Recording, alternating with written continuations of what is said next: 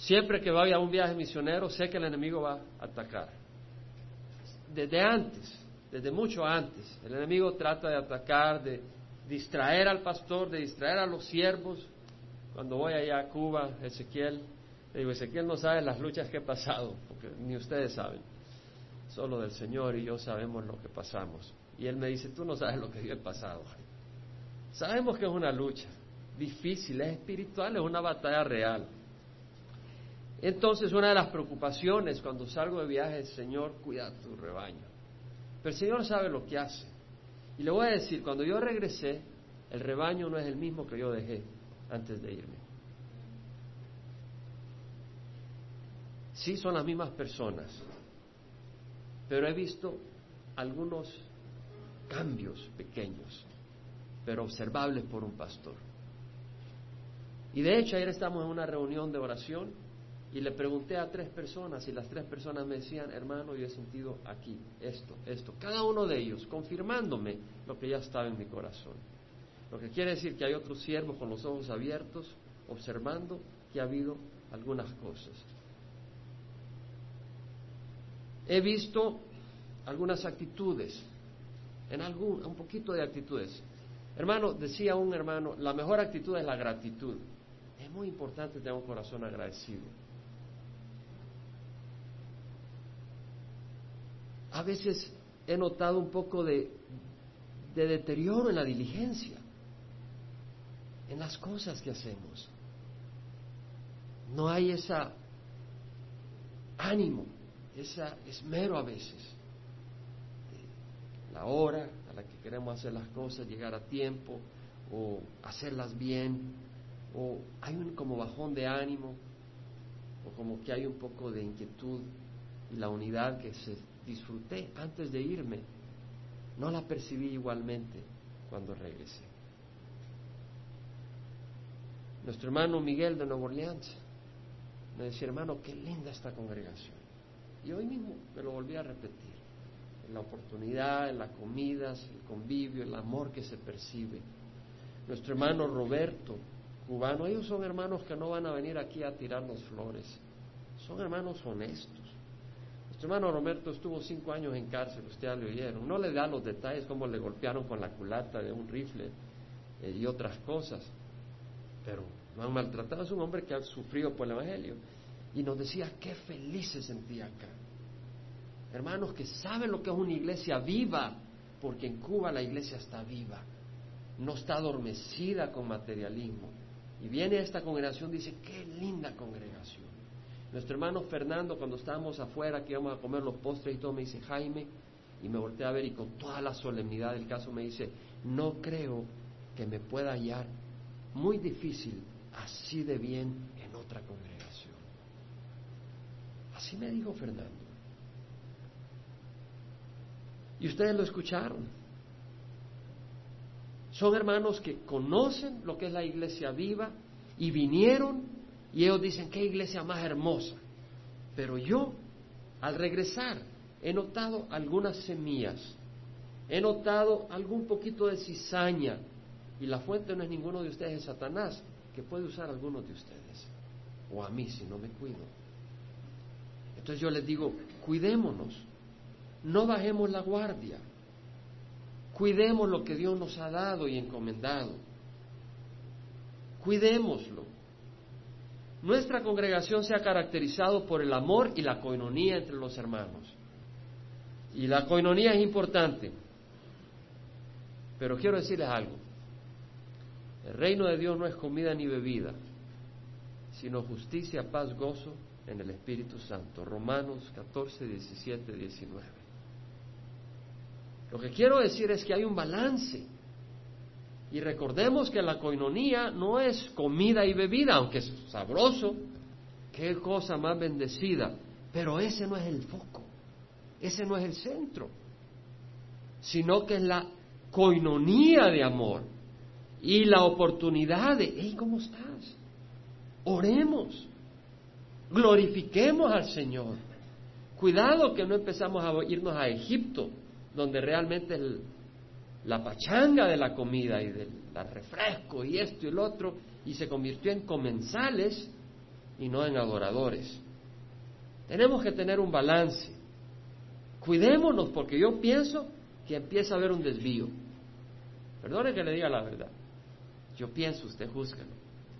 Ojalá haya todo eso, pero no descuidemos la razón principal que es el Señor.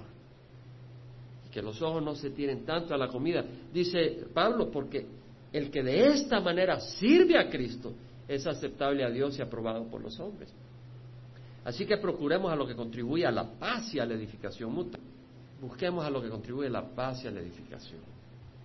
Ese es el motivo de la reunión. ¿Ha estado una reunión donde hay adoración? Qué bonito, ¿verdad? Usted puede ir a una reunión donde hay mucha comida, pero su espíritu no se nutre.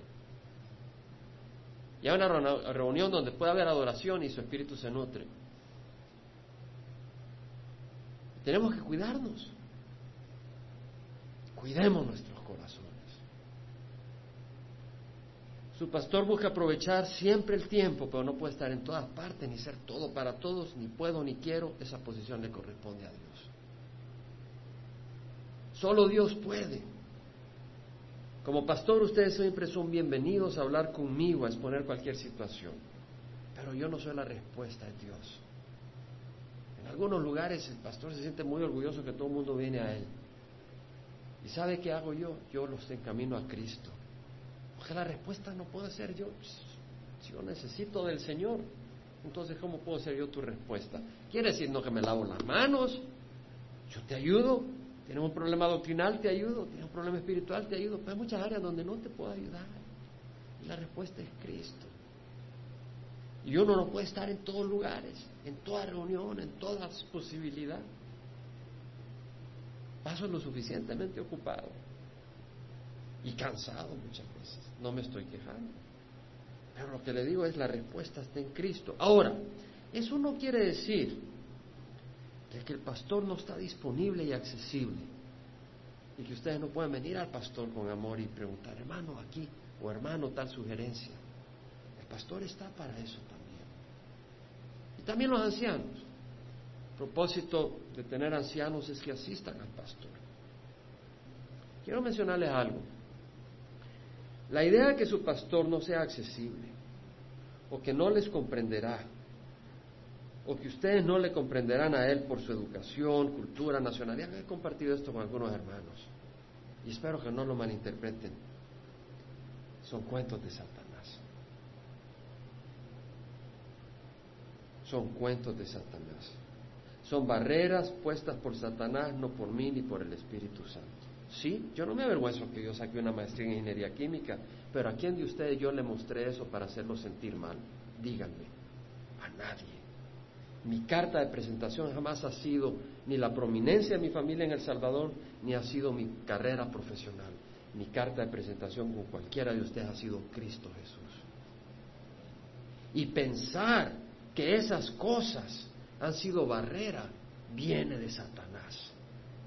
Y que en la mente de alguno eso se abrigue como barrera, no viene de ustedes, pero viene de Satanás. Y hay que expulsarlo, amén. Lo expulsamos, lo expulsamos. Hermanos, Dios no escoge al hombre basado en razón social, ni educación, ni nacionalidad, y tampoco discrimina por ello.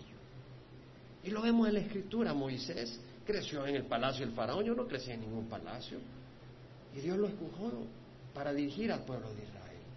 Abraham venía de un hogar muy prominente económicamente y él fue favorecido económicamente. Dios por eso no lo descalificó. Pablo fue educado en una cuna eh, intelectual. Pablo es un gran intelectual. Usted lee algunas de sus epístolas y hasta el mismo Pedro dice, difíciles de entender, porque es un intelectual Pablo, pero él, su carta de presentación era la cruz de Cristo y no se vanagloriaba en nada más. Entonces yo le quiero decir, hermano, que no soy ni Moisés, porque no nací en un palacio, ni soy un siervo como Moisés, no soy ni Abraham, no soy ni Pablo, soy Jaime, indigno de llevar el título de pastor, pero el amor de Cristo me mueve y por eso les sirvo a ustedes. En ningún momento he llegado a donde ninguno de ustedes a compartirles mis problemas. Porque yo no estoy acá para que ustedes oigan mis problemas, yo estoy acá para ayudarle a ustedes. Por eso soy pastor de esta congregación, para servirles. Y es lo que hago. Es lo que hago, servirles. Pero mi educación, nacionalidad, carrera no es barrera. Los uso como carta de presentación cuando es apropiada para el Evangelio. Cuando fui a la Universidad de Querétaro en México, me exigieron un título universitario. Les mandé todas mis credenciales, me dejaron hablar a estudiantes universitarios. En Cuba, el material que presentamos tiene atrás mis credenciales. Y ahora ese libro se lo dan a doctores, se lo dan a profesores universitarios. Y lo leen por mis credenciales. Los uso donde sea oportuno. No me avergüenzo de lo que Dios me ha dado, pero no me vanaglorío de esas cosas. Y de algo me voy a vanagloriar es de la cruz de Cristo. Gálatas. Pablo dice en Gálatas 3.1, oh Gálatas insensatos, ¿quién os ha fascinado a vosotros ante cuyos ojos Jesucristo fue presentado públicamente como crucificado? ¿Sabes qué? La palabra clave ahí es fascinado, engañado. Es la obra de Satanás. Confundir, engañar, desviar. No nos dejemos fascinar por ideas que no son de Dios. El Señor dijo, mirad, yo os envío como ovejas en medio de lobos, por tanto, sed astutos como las serpientes e inocentes como las palomas. Tenemos que ser astutos, porque nuestro enemigo no es nadie en nuestra congregación, pero es Satanás. Y trata de usar a los miembros de la congregación. Hermanos, fue el apóstol Pedro que le dijo a Jesús, no te dejaremos ir a la cruz. Y cualquiera de nosotros puede ser usado por el enemigo. Tenemos que estar de rodillas en Gálatas 3, 26, 29, Pablo dice, todos, independiente de nación, independiente de... Hermanos, yo no soy mexicano, no soy cubano, nací en El Salvador, pero eso no hace diferencia. Somos un pueblo en Cristo Jesús. Amén. Somos una familia en Cristo Jesús. Hay una familia. Yo tengo una familia y mi familia son ustedes. ¿Con quién paso la mayoría del tiempo? ¿Con mi familia en El Salvador? No me ven ni el cacho, como dicen en El Salvador. No me ven ni la cola, como dicen en Guatemala. No porque los odie, pero porque yo he escogido al Señor. Y al escoger al Señor heredas una nueva familia. Y mi familia en la carne las amo y ojalá se unan a esta familia que es la familia mía, es la familia con la que pongo mi tiempo, es la, es la familia con la que invierto tiempo, no estudiando ingeniería. Todo eso lo he considerado como basura. Paso mi tiempo enseñando la palabra a ustedes. Entonces ustedes son mi familia no de palabras, sino de hecho. Dice Pablo, todos sois hijos de Dios mediante la fe en Cristo. No hay judío ni griego. No hay esclavo ni libre, mexicano, salvadoreño, ruso, francés, ni mujer ni hombre, todos sois uno en Cristo Jesús. Esta es nuestra familia. Si alguien ha querido ensalzar mis diferencias para establecer barreras, ese alguien es Satanás. No deje que Satanás lo use. En nuestra congregación se estudia la palabra y la congregación espera una buena enseñanza de la palabra. Ahora, les animo a perseverar en el estudio de la palabra que es importante, es necesario. Es mi deseo que el Señor levante siervos en esas áreas, más siervos. Pero yo les recuerdo que no soy yo el que doy los dones, sino el Espíritu Santo. Y el Espíritu Santo los reparte como a Él le place. Entonces yo no puedo poner a personas que no he sentido confirmación, que tienen el don espiritual en áreas, porque a quien estoy buscando servir es al Señor, no a la carne. Entonces, hermanos, el Espíritu reparte como a Él le place. Y es mi deseo distinguir a medida que el Señor va levantando con dones espirituales y con la madurez y la responsabilidad y los planes de cada quien. Porque cada quien tiene un plan, Dios tiene un plan para cada quien. Entonces no me gusta acelerarme. Tal vez en otros lugares se aceleran y se hacen las cosas más rápido, pero así se cometen errores también y, y daños a la congregación me gusta ser prudente.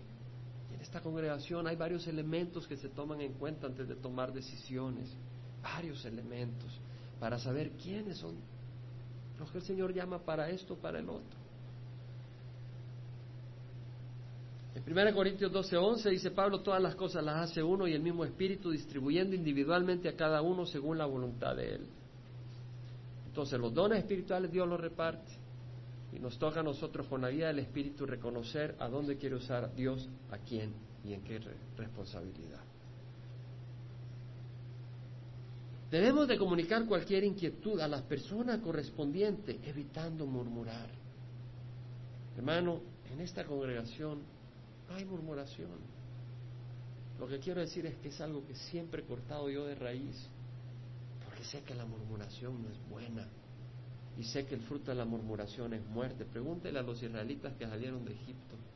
Fueron murmurando y quedaron enterrados en el desierto. No es murmuración. Dice Pablo, ni murmuréis como algunos de ellos murmuraron y fueron destruidos por el destructor. Cuidemos nuestra lengua. En vez de usarla para queja, que sea para edificación o tratar algún asunto si necesita cuidado y atención, vayan a los ancianos, puede venir conmigo, si hay alguna sugerencia, hablarla, a compartirla, pero que no se vuelva murmuración, porque eso no es de Dios. Dios no nos llama a murmurar. El autor de Proverbios dijo, muerte y vida están en el poder de la lengua y los que la aman comerán su fruto. Satanás abrió los ojos de Eva, ¿verdad? Eva vio una fruta atractiva, estaba ahí antes, no hubo problema hasta que Satanás le abrió los ojos, que iba a ser sabia como Dios. ¿Te está abriendo Satanás los ojos a los errores de tu hermano? Ese no es Dios. ¿Te está abriendo Satanás los ojos a los defectos de tu vecino? Eso no es Dios. Dice primera de Pedro 4.8 sobre todo sed fervientes en vuestro amor los unos por los otros, pues el amor cubre multitud de pecados. El odio suscita rencillas, pero el amor cubre todas las transgresiones. Cuidémonos de la semilla de amargura. Mirad bien que nadie deje de alcanzar la gracia de Dios, de que ninguna raíz de amargura brotando cause dificultades y por ella muchos sean contaminados. ¿Qué estoy diciendo? Nuestra iglesia es una iglesia unida. Nuestra iglesia es una iglesia donde habita el amor. Nuestra iglesia es una iglesia donde se estudia la palabra. Nuestra iglesia es una congregación donde no nos comemos unos a otros, sino que comemos unos con otros. Una diferencia. Entonces, ¿por qué trae ese mensaje? Porque yo quiero que siga siendo esa iglesia, de la que hermanos vienen y dicen, qué hermoso, pero más importante, de la que Dios pueda decir, Qué hermosa congregación, mi congregación. A Él queremos complacer. No me importa el tamaño. Si esta congregación tiene cinco miembros, y el Señor dice, ¿cómo me gozo en la congregación de Calvary Chapel Emanuel? Gloria a Dios, sería el pastor más feliz del universo. Si esta congregación tiene mil miembros, pero el Señor nos voltea a ver y dice, te crees rico, pero eres miserable. Sería la persona más miserable del mundo. Yo quiero que esta congregación complazca al Señor. La congregación de Calvary Chapel Emanuel tiene una cabeza y un fundamento. ¿Saben quién es? Cristo. Sin titubeos. Cristo es el fundamento. Cristo es la cabeza de esta congregación. Y en Efesios Pablo dijo, Cristo es la cabeza de la iglesia, siendo el mismo el Salvador del cuerpo. Cuando Jesucristo llegó a los discípulos, llegó a Cesarea de Filipo, le preguntó, ¿quiénes dicen los hombres que es el Hijo del Hombre? Y unos dijeron, tú eres Juan Bautista, dicen otros. Otros dicen que eres Elías o uno de los profetas. Jeremías. ¿Y ustedes quién dicen que soy yo? Pedro dijo, tú eres el Cristo, el Hijo del Dios viviente. Se le dijo, bienaventurado Pedro, Simón, hijo de Jonás, Simón Barjonas, porque eso no te lo reveló sangre ni carne, sino mi Padre que está en los cielos. Y te digo que tú eres Pedro y sobre esta roca, la declaración de Jesús, el Hijo del Dios viviente, edificaré mi iglesia y las puertas del infierno no prevalecerán sobre ella. Hermanos, Las puertas del Hades no prevalecen sobre la iglesia de Cristo. No sobre una denominación. Si esta iglesia tiene a Cristo por su cabeza, si esta iglesia busca glorificar a Cristo, te tengo buenas noticias. Las puertas del infierno, Satanás mismo no puede prevalecer.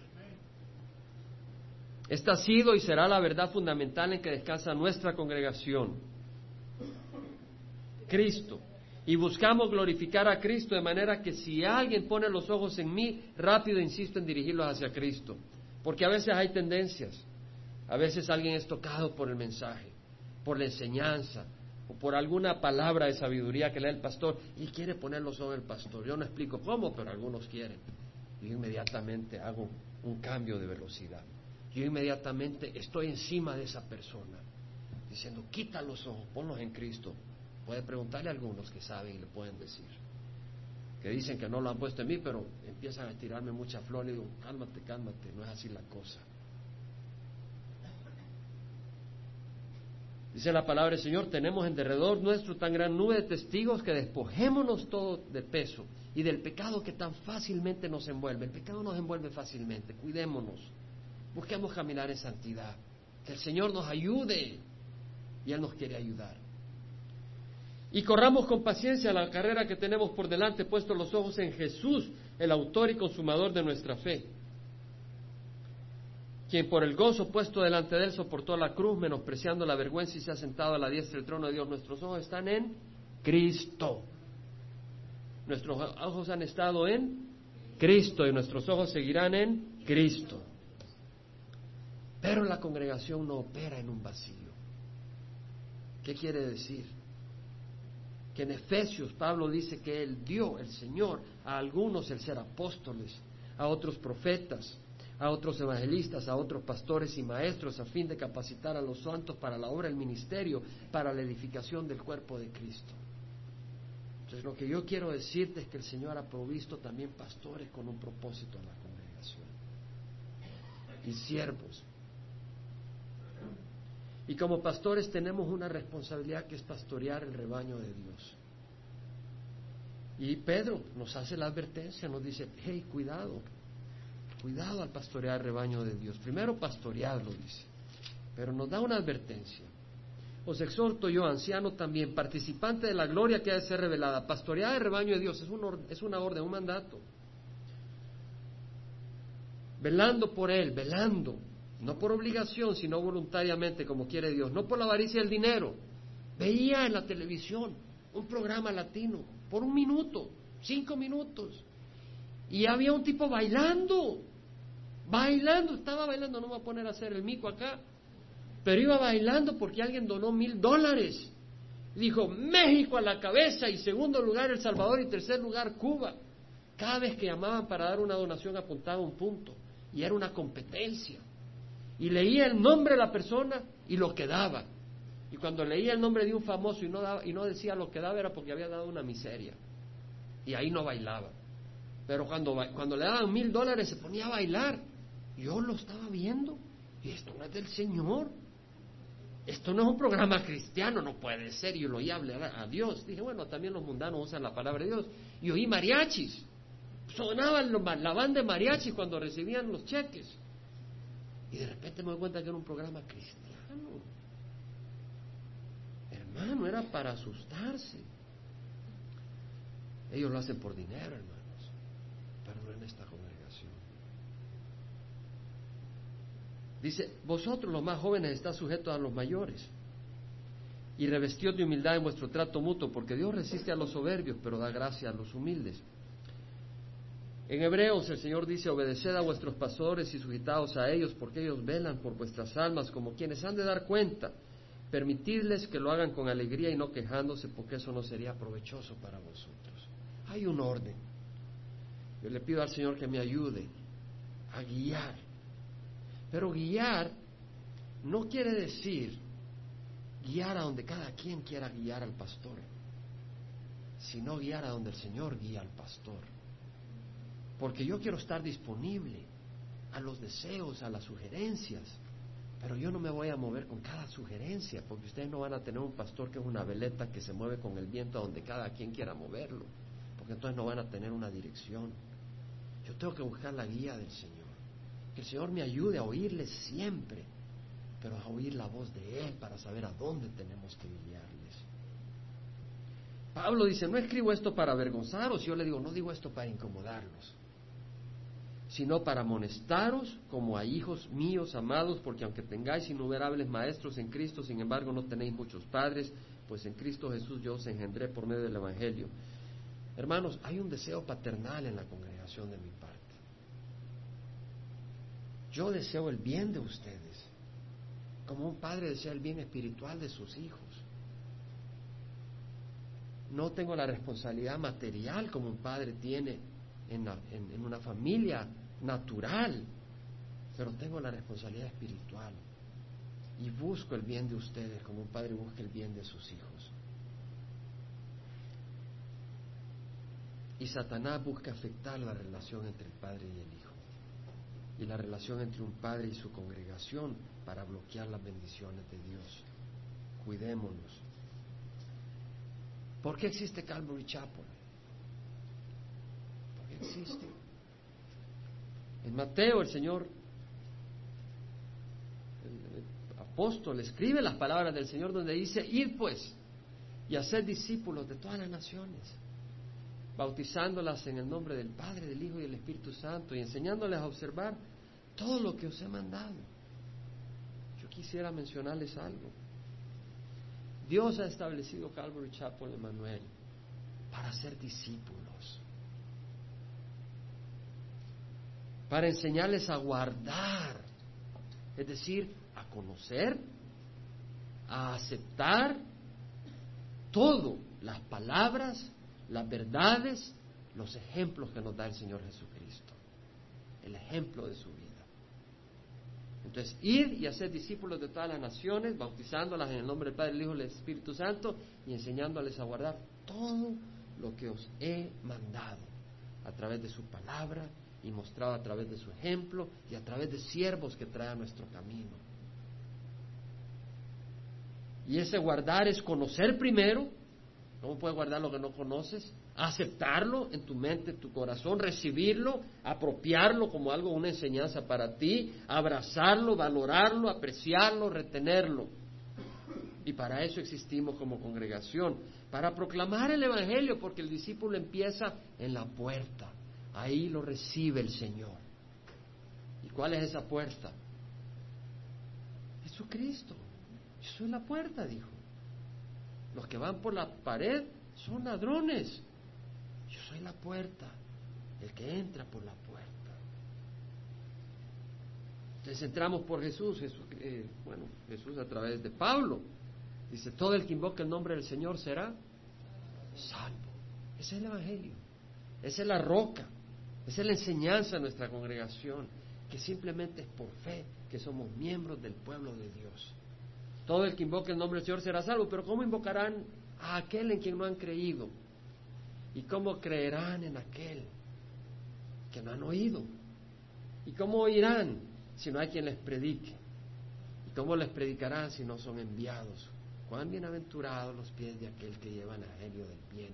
Hermanos, cada uno de nosotros es parte de la iglesia para llevar el evangelio del bien a sus vecinos, a sus familias, porque la iglesia no es un edificio, Calvary Chapel Emanuel son todos los que son parte de esta familia local y llevamos ese evangelio a todas partes. Ese es un propósito. Nos hemos confundido cuál es el propósito como congregación. Vale la pena enfocarnos de nuevo. Hay un mundo que se está condenando. ¿Han visto lo que pasó en Nueva Orleans? ¿Sabe lo que más me duele? Que no oigo predicadores de los últimos días. No los oigo. Porque como en el pasado había tanto predicador que en los últimos días que si alguien se enfermó, Dios te está castigando. Si había una lluvia, los últimos momentos. Pero hermano, estamos en los últimos días y están habiendo eventos apocalípticos. Apocalípticos. Estaba leyendo que Irán reclama tener derecho a energía nuclear y que pues ni los europeos ni los americanos pueden imponerse. Imagínense todo el, mundo musulmán con energía nuclear. Hermano, todo eso va. Vamos a, una, a un caos cataclítico, cataclísmico, como le llame. No sé, hermano, pero es cierto. Entonces tenemos que aprovechar y avisar a la gente. Hermano, nos podemos quedar cómodos. Yo no quiero que usted salga acá, tengo que hacer esto. No, si Dios descansamos en Cristo, en la obra de Cristo en la cruz. Pero es tiempo, hermanos, de reconocer los días que vivimos y de vivir de acuerdo a la realidad que vivimos. Lo hermoso cuando vienen nuestros hermanos cubanos es que le ayudan a ustedes a ver lo que yo veo cuando voy allá. Hay un pueblo que está sufriendo y está viviendo para Cristo en otros países, que saben que no hay nada más valioso que Cristo. Acá, pues no sé, yo quiero un plasma display, quiero un equipo plasma para mi casa. Y yo quiero esto, yo quiero el otro. Bueno, si tiene un plasma no te voy a criticar. Pero la pregunta es, ¿para qué estamos viviendo? Cuidémonos. Tenemos un ministerio de reconciliación que llevar a cabo. Segunda de Corintios, hay un ministerio que se nos, se nos ha entregado. Dice que Dios estaba en Cristo reconciliando al mundo consigo mismo, según de Corintios 5, 19, no tomando en cuenta a los hombres sus transgresiones, y nos ha encomendado a nosotros la palabra de la reconciliación. Empieza en el versículo 17 donde dice, si alguno está en Cristo, nueva criatura es las cosas viejas pasaron, he aquí son hechas nuevas. Estamos en Cristo, somos nuevas criaturas. Y como nuevas criaturas tenemos un ministerio de reconciliación. Somos embajadores de Cristo, dice Pablo, como si Dios rogara por medio de nosotros en nombre de Cristo, rogamos, reconciliados con Dios. Tenemos un ministerio para buscar que el mundo se reconcilie. Hermanos, muchos que están jugando a iglesias están yendo al infierno porque estamos tan calmados para evitar que se ofendan que no les decimos la verdad. Y tenemos, tenemos un ministerio de llamar a las personas al arrepentimiento. Es necesario, no nos olvidemos, pero no nos olvidemos que somos, entonces, ¿para qué existe Calvary Chapel? Es una congregación para llevar el Evangelio, no de condenación, de reconciliación. Y ese evangelio va a ser de condenación para el que lo rechaza, porque el Señor le va a decir, te envié siervos, te envié siervas, pero los rechazaste y te burlaste de ellos. Condenado. Pero nosotros rogamos y pedimos, sal de la ira venidera, escapa de la ira venidera. No nos olvidemos de llevar ese ministerio de reconciliación, pero somos una familia, no solo somos embajadores. El embajador de los Estados Unidos no es, no es pariente, en Francia no es pariente del presidente Bush. En nuestro caso, los embajadores somos hijos del reino del rey de reyes. Somos hijos del rey. Dice la palabra del Señor, mirad cuán gran amor nos ha otorgado el Padre para que seamos llamados hijos de Dios. Lo hemos oído tantas veces que a veces decimos, ya me lo puedo, ¿para qué lo está repitiendo? Qué triste, ¿no? Qué triste que dejamos de saborear la realidad que somos hijos del Dios viviente. Mirad cuán gran amor nos ha otorgado el Padre para que seamos llamados hijos de Dios. Y eso somos, por eso el mundo no nos conoce. Amados, aún no se sabe. No se ha manifestado lo que habremos de ser. Pero sabemos que cuando Él venga, se le manifestará, porque le veremos tal como Él es. Seremos como Él. Primera de Pedro 2.9 dice, sois linaje escogido. Eso es lo que somos, real sacerdocio, nación santa, pueblo adquirido para posesión de Dios, para anunciar las virtudes de aquel que nos llamó de las tinieblas a su luz admirable. Entonces tenemos un ministerio de reconciliación, no nos olvidemos de eso, pero no nos olvidemos que somos estudiantes, porque un discípulo que es, es un estudiante, es un aprendiz, es un imitador. Le dijeron a Jesús, enséñanos a orar. El Señor les enseñó a orar. Jesús les dijo, vosotros me llamáis maestro y Señor. No solo es un maestro, es nuestro Señor. Es decir, que no solo dices, qué bonito lo que me enseña, tienes que obedecerlo, si no, no eres discípulo del Señor. ¿Por qué me llamas Señor, Señor y no haces lo que yo os digo? ¿Para qué es esta congregación? Para exhortarnos a obedecer la palabra del Señor. para exhortarnos y animarnos a caminar en el camino del Señor, caminar, seguir al Señor. Jesús dijo, mis ovejas escuchan mi voz, y yo las conozco y ellas me siguen y yo les doy vida eterna y no perecerán jamás. Mi Padre que me las dio es mayor que todos, nadie las arrebatará de la mano de mi Padre. En esta congregación aprendemos a reconocer la voz del Señor a través de su palabra y a través de relaciones y interacción. Reunimos, visitamos, conversamos y tratamos con la guía del Espíritu Santo de ofrecer la guía del Señor en sus decisiones personales y ayudarles a ustedes a oír la voz del Señor directamente. De manera que cuando me dice una hermana, hermana, estuve orando, me llamó esta hermana y me dice, hermano, quiero tomar esta decisión, ore por mí. Y luego me dice, estuve orando y el Señor me dice que no es por acá. Y dije, gloria a Dios. Porque quiere decir que ya está aprendiendo esta persona a oír del Señor. A no depender de mí, a depender del Señor. Para eso es esta iglesia. No, para que digan, qué bonito este pastor. Usted llega todos los días de las 5 de la mañana a las 5 de la mañana y ahí está. Yo digo, bueno, ¿qué es lo que quiere él? ¿Ser una fuente de información? ¿O lo está llevando a Cristo? La palabra es muy importante. Toda escritura es inspirada por Dios.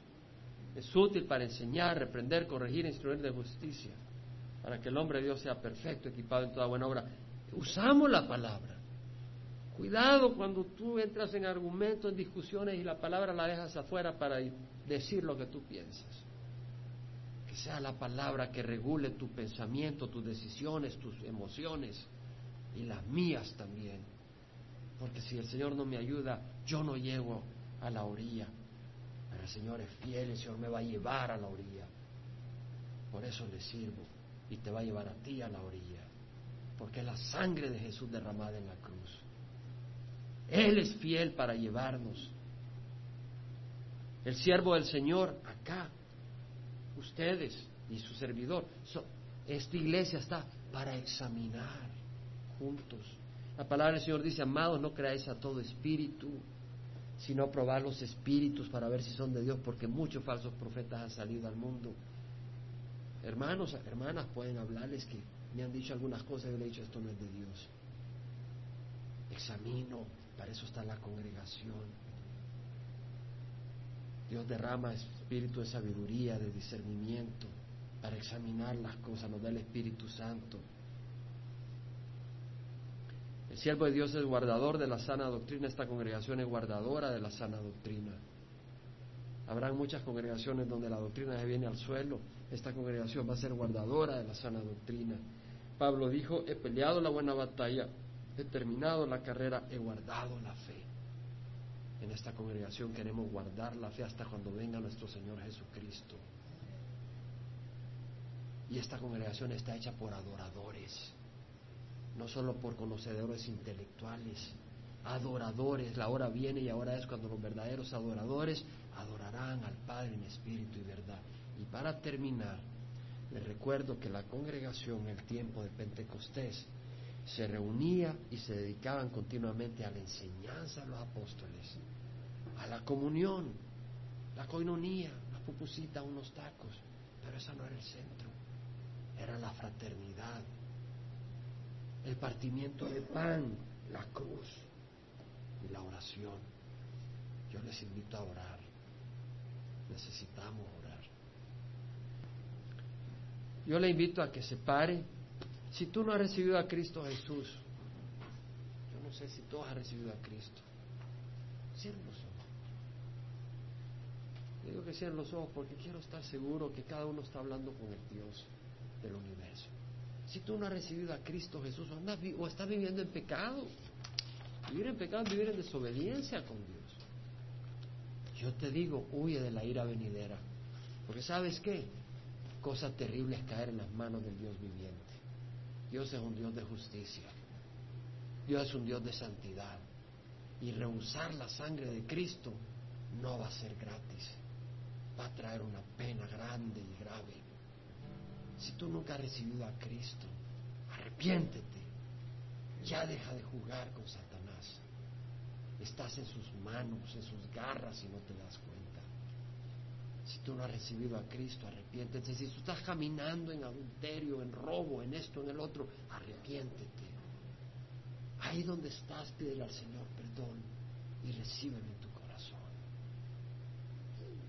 Pídele al Señor perdón y fuerza para hacer su voluntad y recíbelo.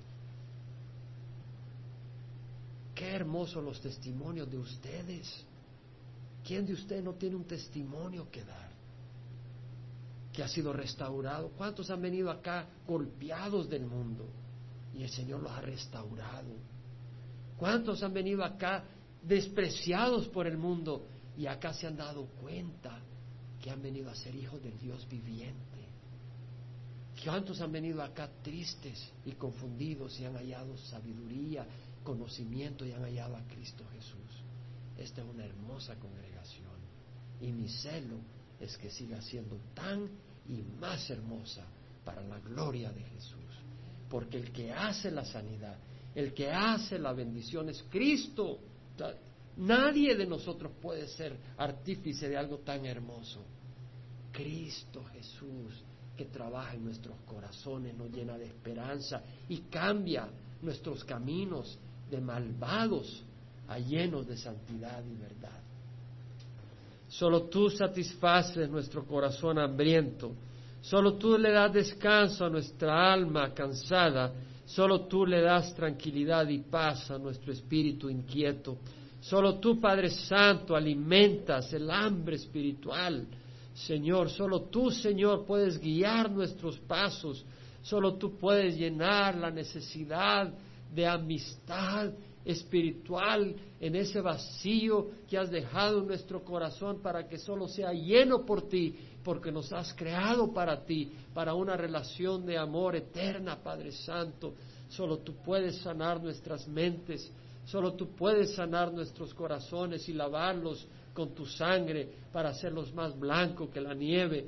Solo tú puedes cambiar nuestras emociones, Padre Santo para que estén bajo el control de tu luz y no de los temores y no de los impulsos y de las invitaciones que Satanás presenta en nuestro caminar para desviarnos de ti, Señor. Derrama tu Santo Espíritu en esta congregación. Derrama un espíritu de amor, de santidad y de unidad en nombre de Cristo Jesús. Amén.